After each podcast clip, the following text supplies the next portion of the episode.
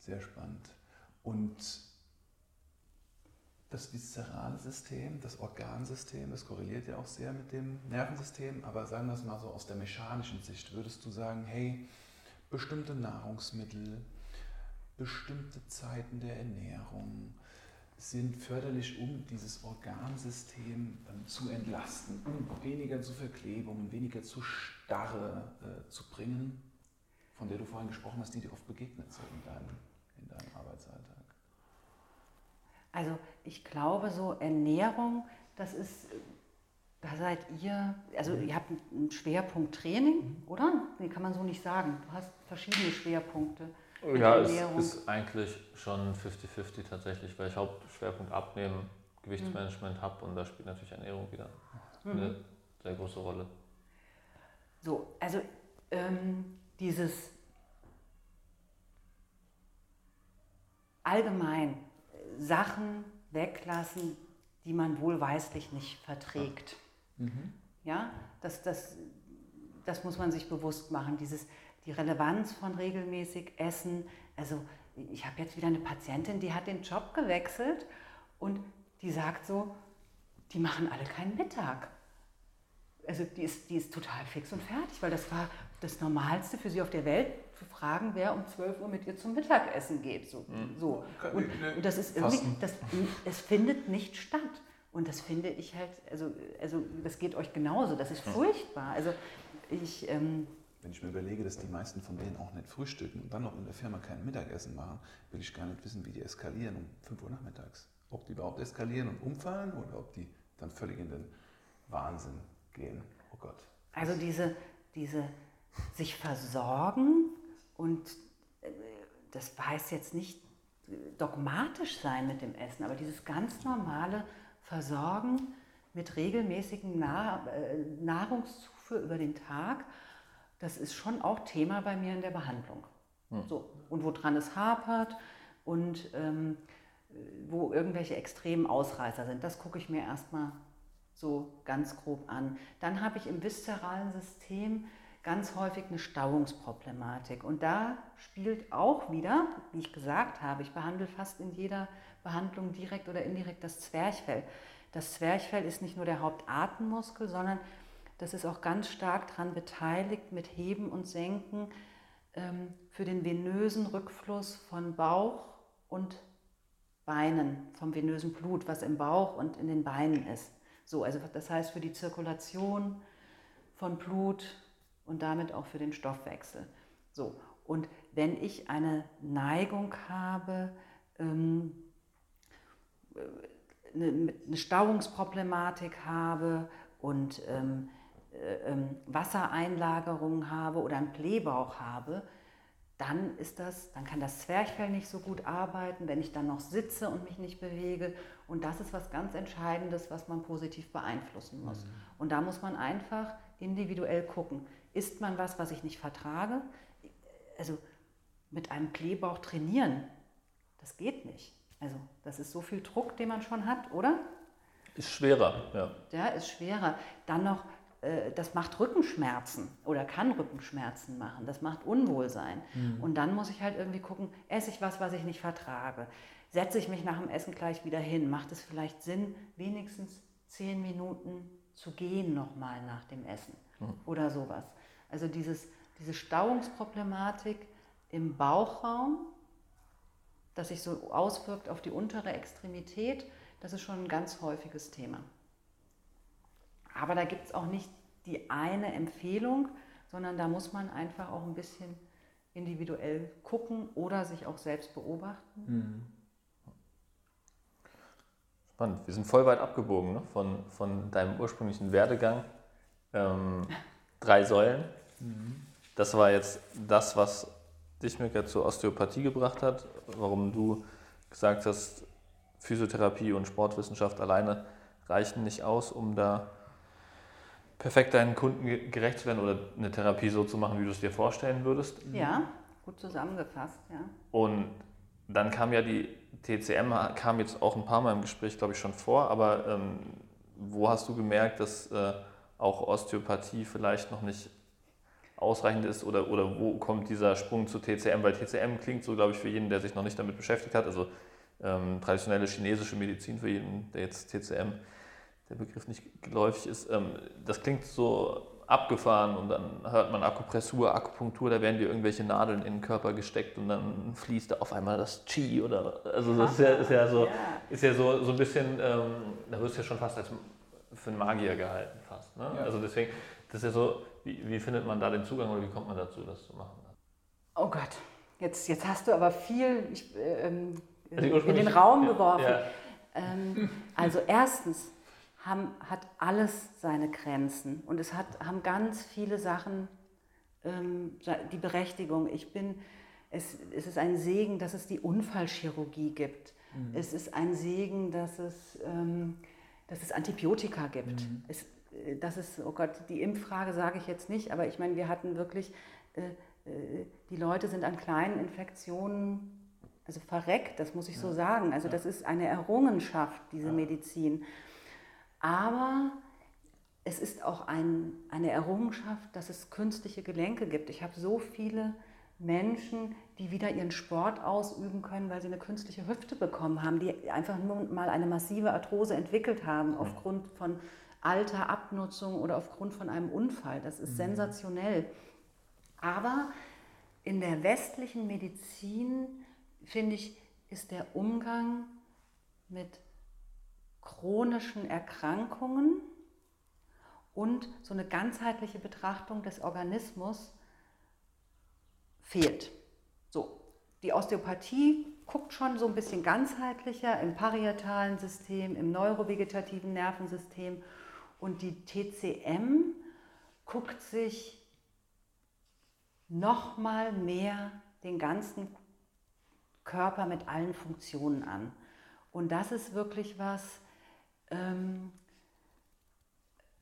wenn du jetzt sagst Chi, mhm. ja, das denkt man immer so, oh Gott, wie abgedreht, Guru-mäßig oder sowas.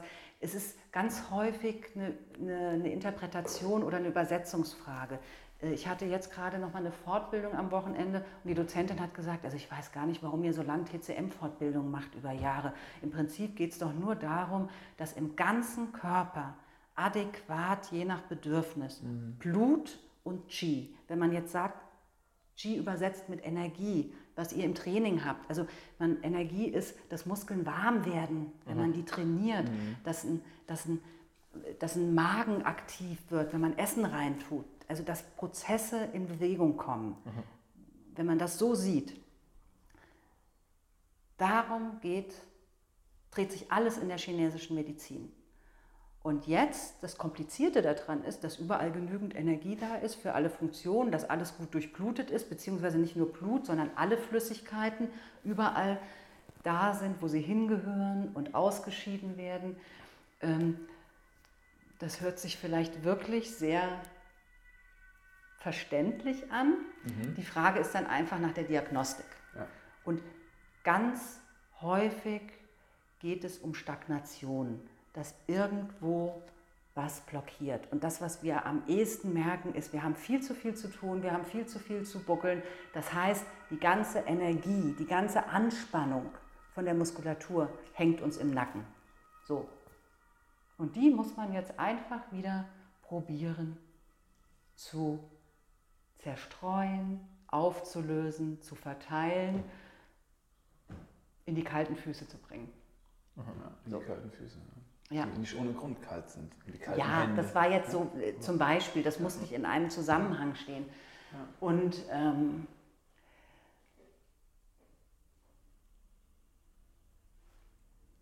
wenn in der westlichen Medizin denkt man immer an Akupunktur, aber zur traditionellen chinesischen Medizin gehört Ernährung, gehören Kräuter, gehören Meditation, gehören Akupressur, Akupunktur anhand der Meridiane, ähm, Bewegung, diese ganzen mhm. traditionellen Kampfsportarten mit Qigong, das ist alles Bewegung mit Meditation, mit Körperwahrnehmung. Das fließt alles in die traditionelle, traditionelle chinesische Medizin mit ein. Und das kommt mir wieder. Also ich habe immer so das Gefühl, der Kreis schließt sich. Ich habe mit Physiotherapie angefangen habe gedacht, wie toll, jemand ist verletzt, jemand ist operiert und ich krieg das, ich helfe ihm dabei, dass er das Gelenk wieder bewegen ja. kann. In der Sporttherapie habe ich dann gedacht, ja, und jetzt kräftigen wir noch alles, dass alles dauerhaft ähm, auch gut wird. So. Und, ähm, und dann habe ich gedacht, oh, aber dem fehlt so viel. Da muss man ja noch gucken, dass dann alles wirklich nicht blockiert ist und frei ist. Und dann komme ich wieder zur traditionellen chinesischen Medizin und die sagen, wenn du eigentlich den ganzen Tag Qigong machst und in Bewegung bleibst, fließt das Qi, fließt das Blut, es verklebt nichts und wir sind unsere Jobs los. Ja, aber das wird nicht passieren leider, weil diese Ganzheitlichkeit Nein. immer wieder gestört hat. Aber es wäre schön, wenn es so wäre, ja. ja das, das, das, ist die Utopie. Ja. Aber ich finde das immer so spannend, weil es immer Schwerpunkte gab, dass ich gedacht habe, oh Gott, Training ist total wichtig und das muss man forcieren und mhm. die Leute brauchen mit der sitzenden Tätigkeit und zu wenig mhm. Bewegung und im Alltag Training. Dann habe ich gedacht, oh Gott, und die Ernährung, so. Aber man muss individuell gucken, wo setzt man jetzt irgendwie mal einen Schwerpunkt oder wo ist das System äh, am ehesten dekompensiert? Mhm. Wo kann man am meisten Unterstützung bringen? Mhm. Und ja, Fazit ist, dass wir alles brauchen. Ja. Also das ist richtig. Desto mehr du kennenlernst, desto mehr kannst du anwenden. So geht es mir zum Beispiel mit den Neurotransmittern. Mhm. Wenn ich mit den Neurotransmittern arbeite, ist ein tolles Feld. Das ist sehr speziell, aber man kann es anwenden. Wie sieht das aus, Mirka, wenn ähm, du in deiner Praxis einen Schwerpunkt setzt in traditionell chinesischer Medizin? Wie, kann, wie können sich das die Menschen, die uns zuhören, vorstellen, wenn sie dann mit dir zusammenarbeiten? Ähm, wie könnte das aussehen? Also wird dann akupunktiert, wird akupressiert? Hast, hast du ein Beispiel mit einem Schmerz, der immer wieder auftritt? Oder? Okay, das, also es beginnt natürlich ähm, mit einem umfangreichen Befund mhm. und das kann ich nicht trennen, Osteopathie mhm. und TCM. Also es, das spielt alles so mit rein. Und ich habe auch in meinem Befundbogen, habe ich typische Fragen aus der TCM, aber auch die ganze Bewegungsanalyse aus der Osteopathie. Mhm. Ähm, und das, was, was ähm, mir auch ein Dozent immer wieder, also so betont gesagt hat, ist, man weiß so viel und könnte so viel machen, aber es ist ganz entscheidend, warum ist der Patient oder der Kunde bei dir. Mhm. Was ist sein Hauptanliegen? Und das darf man nicht aus dem Fokus mhm. verlieren. Mhm. So. Und deshalb, ja, ich finde einiges oder stelle einiges zusammen, stelle Vermutungen an und dann bespreche ich eigentlich gemeinsam mit dem Patienten, was wir machen könnten. Mhm. Und jetzt bei Schmerzgeschichten ähm, gucke ich, wenn, wenn das eher im Gelenk blockiert ist, dann, dann würde ich eher an die Osteopathie denken. Wenn das so ausstrahlende Schmerzen sind mit Spannung, gibt es gute Akupunkturmöglichkeiten. Also mhm. Äh, gut, du hast mich gefragt, wie kann sich das Patient vorstellen? Es gibt so Punkte von der Akupunktur, ähm, die man so gerne als erstes benutzt, wo jemand so im Ganzen ein bisschen runterkommt, entspannen kann und vielleicht setzt man dann noch ein, zwei Nadeln für das ganz spezielle Problem. So, dann hofft man, dass man das positiv beeinflusst, aber man guckt auch einfach mal, wie der Patient auf die Nadeln reagiert. Und, der, und wenn die Nadeln unangenehm sind, wenn die wehtun, dann kann man die wieder ziehen. Wenn ein Patient Probleme mit Nadeln hat, dann kann man diese Punkte mit Wärme behandeln, dann kann man Akupressur machen. Das ist alles möglich. Aber im Prinzip guckt man, wo ein Ungleichgewicht in irgendeinem System ist. Spannend. Wir hatten ja heute auch direkt das Feld ah. erforscht. Der Philipp. Meinst Hast du deine Nadel noch drin? Nee, die Nadeln sind wieder raus, ja. Also sonst hätte ich jetzt hier mit, mit Nadeln gesessen, das wäre eigentlich noch ein besseres Praxisbeispiel gewesen, aber ich habe ja heute schon die nette Erfahrung gemacht. Mirke hat ja äh, ähm, vier, nee, fünf Nadeln waren es insgesamt, ne? Fünf, ja. ja. Was war dein? Ich, ich habe heute Rücken gehabt tatsächlich. Deutschland hat Rücken. Ich habe äh, hab, ähm, so eine leichte Verspannung im, im Bereich im unteren Rücken gehabt äh, mit, äh, mit Schmerzen und ähm, da hast du ja auch direkt äh, gesehen, was du machen könntest ne? und bist da ähm, im Prinzip so vorgegangen, dass du halt auch entspannende Nadeln, wenn ich das richtig ge gesehen habe, in den Händen hatte ich äh, jeweils und in den Füßen und dann halt nochmal die Stelle lokal im Prinzip getroffen. Ne? Das war im Prinzip genau das, was du gerade beschrieben hattest, oder? Ja, und ich sage jetzt mal, bei dir habe ich differenziert. Ich habe so ein bisschen an das oberflächliche System gedacht. Du hast mir nicht erzählt, dass du seit einem halben Jahr Rückenschmerzen hast und nicht mehr schläfst oder sowas, sondern mh, hm, das ist relativ oberflächlich, hat vielleicht auch viel mit Training zu tun gehabt. Ich habe sowas Entkrampfendes gesetzt. Mhm. Einmal periphere Nadeln fürs ganze System, mhm. also peripher, sprich in Hand und äh, in die Füße und noch eine Nadel lokal auf Iliosakralgelenkhöhe oder Piriformishöhe, wo so ein Zentrum der Anspannung war, was auch zufällig ein Akupunkturpunkt ist. Ja. Hat es denn was gebracht? Ja, also, ist, also das, das finde ich ja das Spannende. Also das, das kann ich auch nur jedem empfehlen, das mal auszuprobieren, weil bei der, bei der Akupunktur, man merkt ja, wenn die Nadel, also du merkst ja schon, wenn du die Punkte suchst sozusagen, wo du drauf drückst, dass du diese empfindlicheren Stellen halt sozusagen hast und dann geht die Nadel da rein und du spürst halt einfach sowas, das wird sich wahrscheinlich auch bei jedem anders anfühlen, aber man spürt halt einfach, dass da was abgeht im Körper. Also es ist so, wie du es eben gerade beschrieben hast, wie so ein Energiefluss, der ähm, klingt jetzt ein bisschen Hokuspokus-mäßig für jemanden, der noch nie Akupunktur gemacht hat vielleicht, aber es ist halt wie so ein leichter Energiefluss, den man spürt. Ja. Also ich möchte diesen Hokuspokus von der TCM, ich mag das nicht, ich mag das überhaupt gar nicht. Also äh, mhm. nicht, dass du das sagst, aber es ist sowas, man muss sich das so vorstellen, keiner stellt eine Massage in Frage. Ich fasse jemanden an einem Muskel an. Wenn mhm. ich das sehr punktuell mache, dann ist das ein Triggerpunkt. So. Und mhm. der Fokus des ganzen Organismus richtet sich auch ein bisschen, da passiert was, da drückt mich was, da schicke ich mehr Blut hin, da schicke ich mehr Aufmerksamkeit hin. So. Und genauso mache ich das mit einer Nadel. Also es gibt Studien, egal wo ich eine Nadel in den Körper reinsetze, so ungefähr, passiert was. Also so. Und dann gibt es über jahrhundertelange Erfahrung Punkte, die besonders, wo eine Nadel besonders viel hervorrufen kann an Reaktionen und auch eine bestimmte Art von Reaktionen. So, aber im Prinzip ist das nur was, wo der Körper quasi hingeleitet wird. Also der Fokus, die Aufmerksamkeit, die Energie, das Blut, wie du es auch immer sagen willst. Mhm. So, so ist das ist eine, eine, eine schönere oder greifbare ja. Vorstellung davon tatsächlich. Ja. Ich habe ja auch schon Nadeln gesetzt bekommen von Mirka. Und es gab Nadeln, die haben mich wirklich komplett runtergefahren. Ich werde es nicht vergessen, hier drin, so im, im, im Armbeuger zwischen den beiden Sehnen. Mhm. Ja, da bin ich hier rausspaziert. Sehr, sehr, sehr entspannt. Und es gab Nadeln, die haben mich sehr aufgeweckt. Das habe ich gemerkt, einfach mehr Energie da.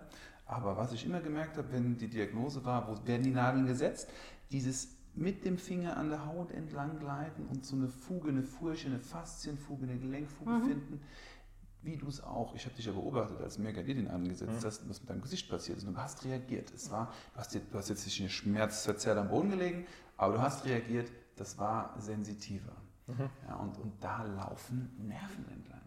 Da laufen Systeme entlang. Unser Körper arbeitet biochemisch und bioelektronisch. Und das, das, hat, das reagiert mit unserem Alltag zusammen. Und dort hast du praktisch dann diagnostiziert, dass Bedarf ist und dort hast du die Nadel eingesteckt. Philipp hat reagiert. Und wie ist Positiv, es? ja. ja. Deswegen bin ich jetzt so entspannt. Wie ist denn, wie ist denn? Du hattest Rückenschmerzen. Wie ist denn mit Rückenschmerzen? Besser.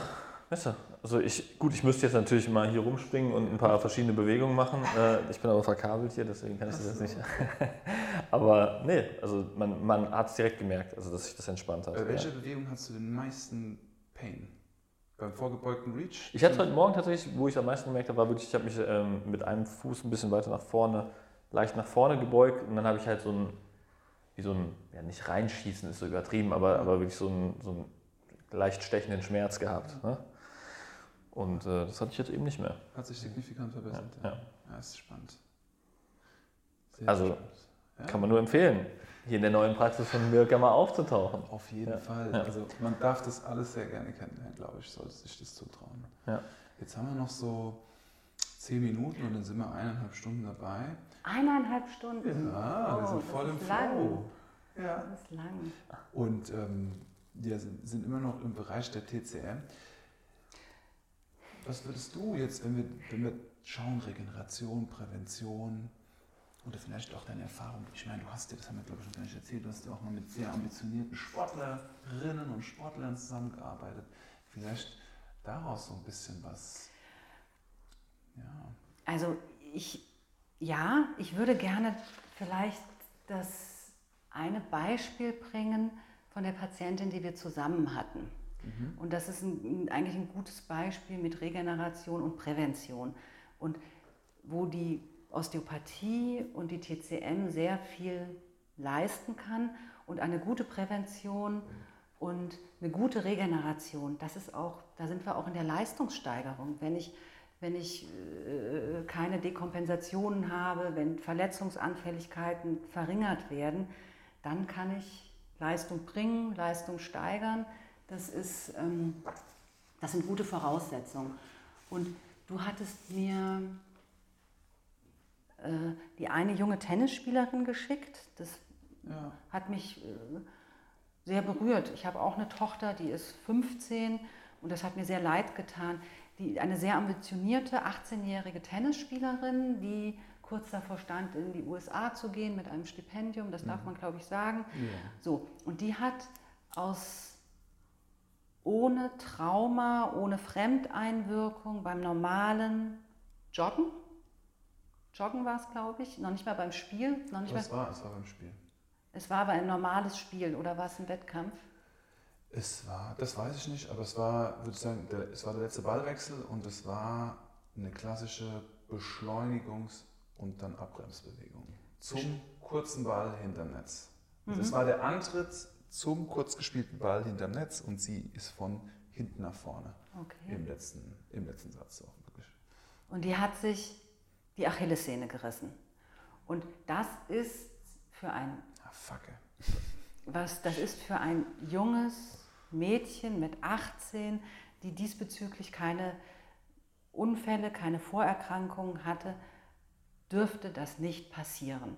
Und du hast sie, also du hast sie trainiert, du hast sie gecoacht, ich habe sie behandelt und das ist für mich ein klassisches Beispiel von mangelnder Regeneration und im Bereich Prävention, die hatte zu viele Kompensationsmechanismen mit ähm, Blockaden im Rücken, ähm, zu große Anspannung, nicht runterkommen und Leistungsdruck und äh, zu viel Training, zu einseitig trainiert. Ja. Da, da kommst du jetzt noch dazu. Ja. Und das ist was, also äh, das Kann ich hoffen wir, dass, Fall, ja. dass ihr das nicht mehr passiert und dass sie andere, also äh, eine andere Form von Training und therapeutische Begleitung hat. Aber das ist was, was TCM und Osteopathie eigentlich leisten kann, sowas zu erkennen, so Dekompensationen oder Kompensationen, bevor sie zu Dekompensationen werden. Ähm, und das ist so der Übergang auch oder die Schnittstelle oder ein fließender Übergang oder ein Hand-in-Hand-Arbeiten von Trainern Ja. und Therapie.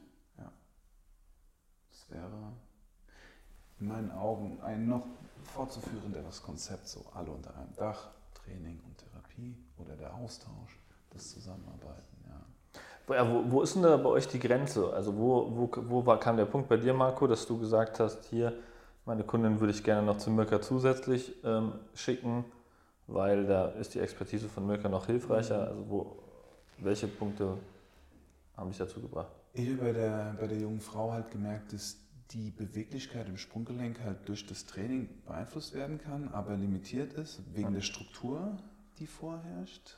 Und dann habe ich auch gemerkt, okay, wir haben hier noch andere Schmerzpunkte, die man natürlich durch Haltung verändern kann, aber auch schon so lange vorhanden sind, dass sich bestimmt Blockaden, Entzündungen, Verhärtungen gebildet haben.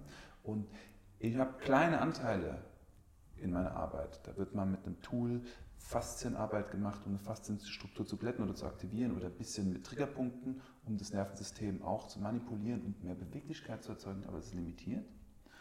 Und es ist auch nicht meine Expertise.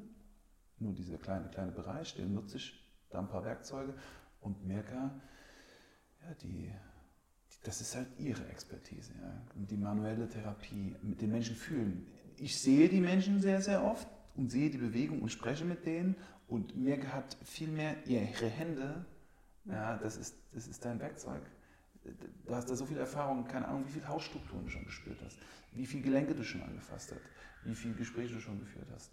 Und das zusammen macht ja den Menschen dann zu, zum, diese 10.000 Stunden Regel, ne? 10.000 Stunden Hand am Körper zu dem Experten dann einfach. Und das war der Punkt, wo es bei mir dann nicht mehr weiterging und wo ich sehr, immer sofort die Leute gerne weiterempfehle. So, ja.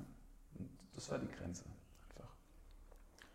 Also einfach ein Punkt, wo man sozusagen mit, einem, mit einer manuellen Behandlung einfach schneller oder vielleicht sogar ähm, nur so einfach den entscheidenden Schritt machen kann, dass man dann wieder auf einem anderen Level trainieren kann. Könnte man das so zusammenfassen? Hundertprozentig, ja, schon. Und da das Potenzial aus den anderen Bereichen halt zu ziehen, aus dem Gelenkbereich, aus dem, aus dem viszeralen Bereich, aus dem, aus dem, ähm, aus dem neurovegetativen System.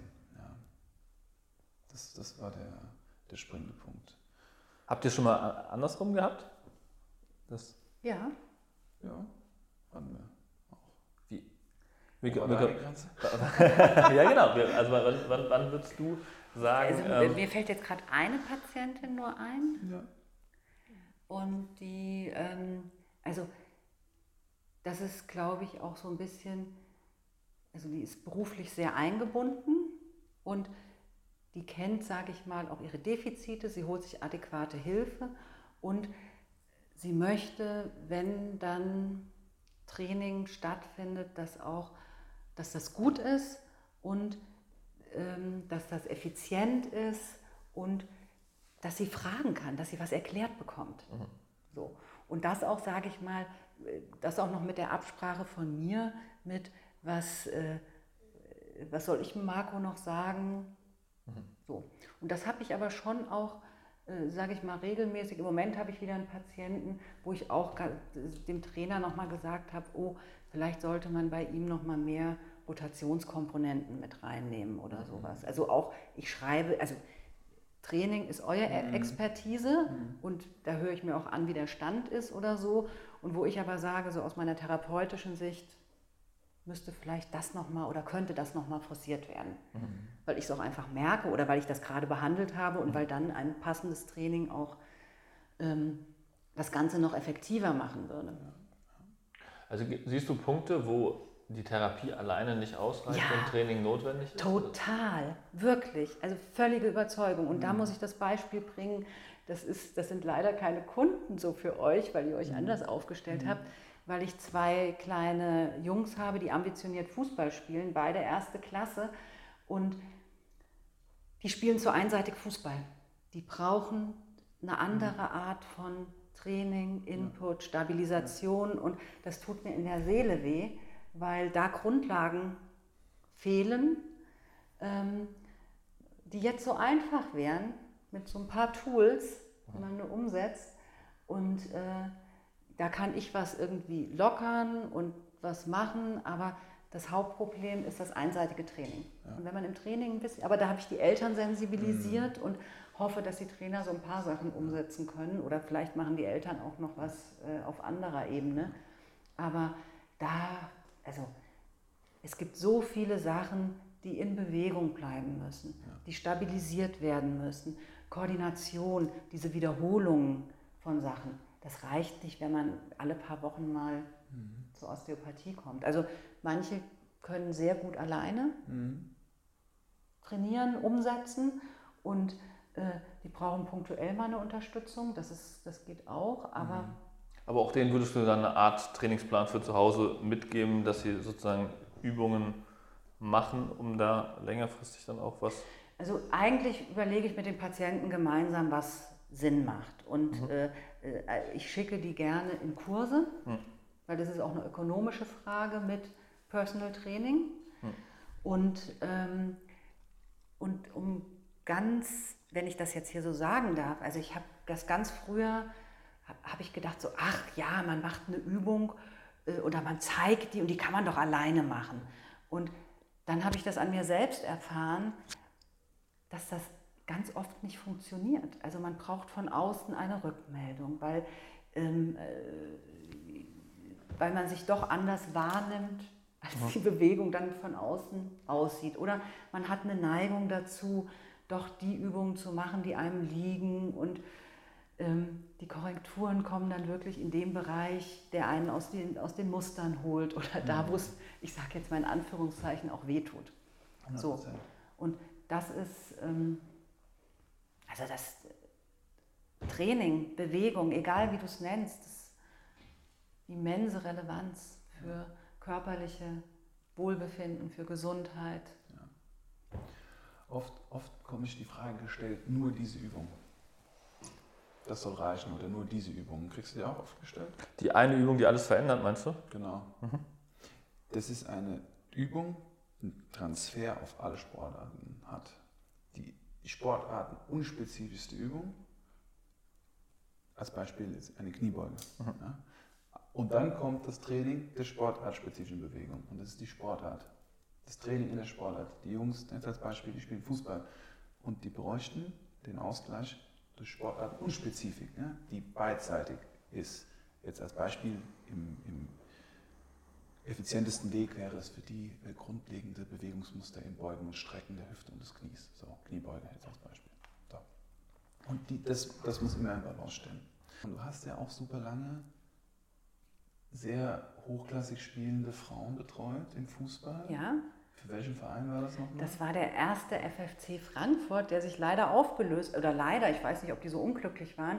Die ganzen Frauenfußballer sind jetzt zur Eintracht gegangen. Mhm. Also äh, die Eintracht Frankfurt hat jetzt auch eine mhm. hochklassig spielende Frauenmannschaft. Mhm. Die habe ich ein Jahr lang begleitet als ähm, Therapeutin natürlich zuständig für Akutverletzungen und Nachverletzungen wieder zurückbringen in die Mannschaft mit einem hervorragenden ähm, äh, Athletiktrainer, mhm. wo wir auch sehr schön Hand in mhm. Hand gearbeitet haben. Aber ich hatte auch noch den Schwerpunkt Prävention. Mhm. Und das war äh, sehr, sehr spannend, auf was ich da so gestoßen bzw. eher nicht gestoßen bin. Ja, das ist im Leistungssport. Also auch wenn es Frauenfußball ist, es war erste Bundesliga, das waren oder das sind immer noch Frauen, die viermal in der Woche trainieren, am mhm. Wochenende spielen und äh, eine ordentliche Performance liefern müssen. Ja. War das zu dem Zeitpunkt, als die deutsche Frauennationalmannschaft Weltmeister geworden ist? Hast du auch mit Nationalspielerinnen und Weltmeisterinnen ähm, zusammengearbeitet? Das war ja im FF, viele waren im FFC. Ja, wir, wir, hatten ganz viele, nein, ich war zu der Zeit nicht da, aber mhm. der erste FFC bestand zur Hälfte aus Nationalspielerinnen. Mhm. Also krass hohes Niveau. Ja. Und du hast uns erzählt, wir haben uns vorab natürlich ein bisschen besprochen, um das Ganze ein bisschen einzugrenzen. Du hast uns erzählt, du warst erschrocken über das Verhältnis von Belastung und Regeneration und der Umgang. Und das war ja letzten Endes das, was dich ja geweckt hat und gesagt hat, das ist ein Missstand, ich will mehr. Wie war, wie war das so? Wie hast du das so wahrgenommen? Also es waren ja bestimmt super spannende Zeiten, aber so, wie hat dich das beeinflusst und was hat dich dann nochmal genau beeinflusst, so zu arbeiten, wie du jetzt arbeitest? Also man muss dazu sagen, ich habe eigentlich nie was mit Fußball am Hut gehabt und ich bin immer wieder oder ganz häufig beim Fußball gelandet. Also ich hatte vorher schon mal kurzfristig eine Männerfußballmannschaft befreut, äh, betreut, Oberliga. Ich habe für einen Kollegen die Vertretung gemacht beim FSV im Männerfußball. Und, ähm, und auch da war ich so entsetzt, weil ich immer gedacht habe, so okay, wir sind hier im Leistungssport, äh, wie hier so Sachen ablaufen. Also dieses äh, von der Diagnostik, von der Ernährung. Ähm, das hat keine Rolle gespielt. Mhm. Jetzt bringe ich, also genau, und ich war, kam von der Sportmedizin und mein Chef, also Professor für Sportmedizin, Mediziner, der war im Verband für äh, Tennisverband und wir haben erste Bundesliga-Tennisspieler behandelt und die wurden in, in den Turnierpausen, haben die ein adäquates Training bekommen, Ausgleichstraining. Das war für mich, die sind mit Einlagen versorgt worden. Da wurde geguckt, wo die die Defizite haben. Die haben eine richtige Leistungsdiagnostik gemacht. Das war für mich so Stand der Dinge. Und dann kam ich da im Fußball. Also da hat irgendjemand Schmerzen gehabt und dann sind die selbstständig hin und haben sich Schmerzmittel eingeworfen bis zum Abwinken. Ähm, beim Frauenfußball sah es nach einem Spiel im Bus so aus, dass man sich Pizza bestellt hat, Cola getrunken hat, Fanta, wo ich gedacht habe, ihr habt jetzt 90 Minuten gespielt. Also ihr müsst zur Regeneration, also da muss ein bisschen was anderes passieren. Und da war... Powerade. okay. Und äh, dann war, also es war ganz Viele hatten individuelle Probleme mit Beckenschiefstand, mit einseitig Kraftdefizit und lauter so Sachen. Da ist diesbezüglich nie eine Leistungsdiagnostik gemacht worden. Und junge Mädels, die stecken das ganz gut weg, aber auch, auch junge Männer. Aber du hast eine höhere Verletzungsanfälligkeit und wie sieht es mit 30 aus? Mhm. So. Und das ist Genau, also da habe ich angefangen, also ich konnte so ein bisschen was verändern oder äh, so ein bisschen dazwischen krätschen, um im, in der Fußballsprache zu bleiben, aber diese, von diesem ganzen System her, also in der Nationalmannschaft sah es ein bisschen anders aus und die Nationalspielerinnen haben auch schon mal so Ernährungsberatung bekommen, haben das auch so ein bisschen mitgebracht und die hatten auch ein bisschen andere ähm, Betreuer auch noch, ähm, aber auf der Bundesliga-Ebene war das schon eher traurig. Wahnsinn. Und das bringt, also jetzt kann man sagen, mein Gott, muss man äh, gepampert und sowas werden. Nein, es bedeutet im Endeffekt eine höhere Verletzungsanfälligkeit ja. und höherer Verschleiß und damit einschneidende Sachen für die Lebensqualität. Mhm. Weil du, man, also mhm. gerade im Frauenfußball muss man später noch arbeiten oder alle haben nebenher noch gearbeitet. Mhm äh, um ihren Lebensunterhalt zu verdienen. Und ja. Krass spannend. Das ist deshalb ein kleiner Sneak und so spannend, weil wir praktisch im zweiten Teil ein bisschen mehr auf das Thema Frauen eingehen wollen. Wir haben fast so ein bisschen äh, den provokanten Titel gewählt. Frauen finden nicht statt. Wir wollen ein bisschen auf die, die körperliche Ebene und die kulturelle Ebene von Frauen im Sport, von Frauen in der Therapie und auf Frauenthemen, wenn man es mal so markieren darf, eingehen. Und ja, und heute, in diesen eineinhalb Stunden, was eine mega Reise, wir gemacht haben, ja, das war für uns alle sehr neu, haben wir viel kennengelernt über Osteopathie, über traditionelle chinesische Medizin, über deine Art und Weise, wie du arbeitest, über, das, äh, über wie man Regeneration und Prävention herstellt und was so die drei oder vier häufigsten Dinge sind, die dir begegnen und wie man die sozusagen auch ein bisschen lindern kann aus eigener, aus eigener Erfahrung. Fand ich super, super interessant und super bereichernd. Also ich habe auf jeden Fall ein paar Sachen mitgenommen, die ich bei mir definitiv einbringe. Ich habe auch ein bisschen was mitgeschrieben sogar. Ja. Ich fleißiger Student hier. nee, war sehr interessant auf jeden Fall. Ich, wir sind sehr häufig abgebogen und so weiter. Ich hoffe, da war noch die Struktur erkennbar. Eigentlich ging es ja, haben wir angefangen mit deinem Werdegang und ich glaube, wir sind immer wieder von deinem Werdegang in die tieferen äh, Themen eingestiegen. Ich glaube, da war für jeden was dabei. Ähm, Mika, vielleicht kannst du noch mal kurz erwähnen, wo man dich findet, wenn man ähm, auch mal das Vergnügen haben möchte, von dir behandelt zu werden oder genadelt zu werden oder wie man es am einfachsten ähm, also ich, kann. Äh, ich lebe und arbeite in Frankfurt am Main. Meine Praxis ist im Gutleutviertel, direkt angegrenzt an, also in die Nähe Hauptbahnhof, Bahnhofsviertel und heißt auch Praxis im Gutleut.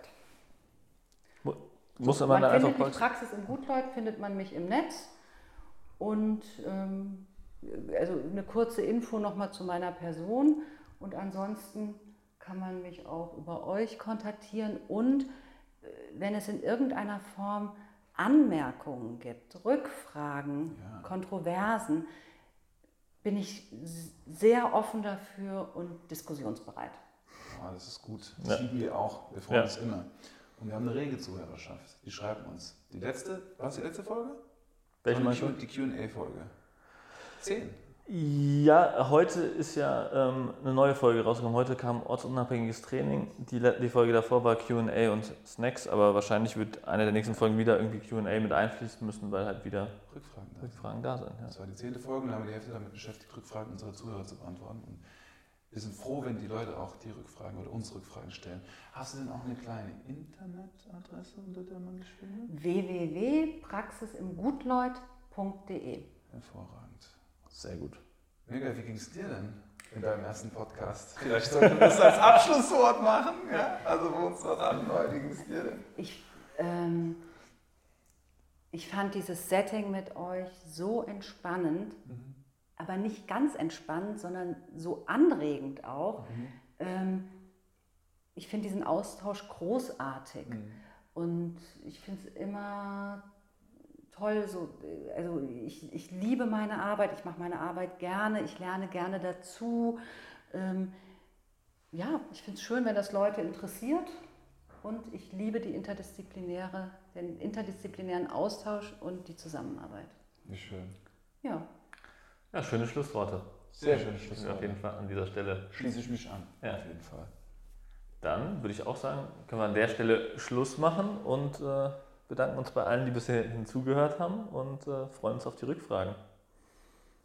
Bis zum nächsten Mittwoch. Zum Bergfest. Genau. Ciao. Ciao. tschüss.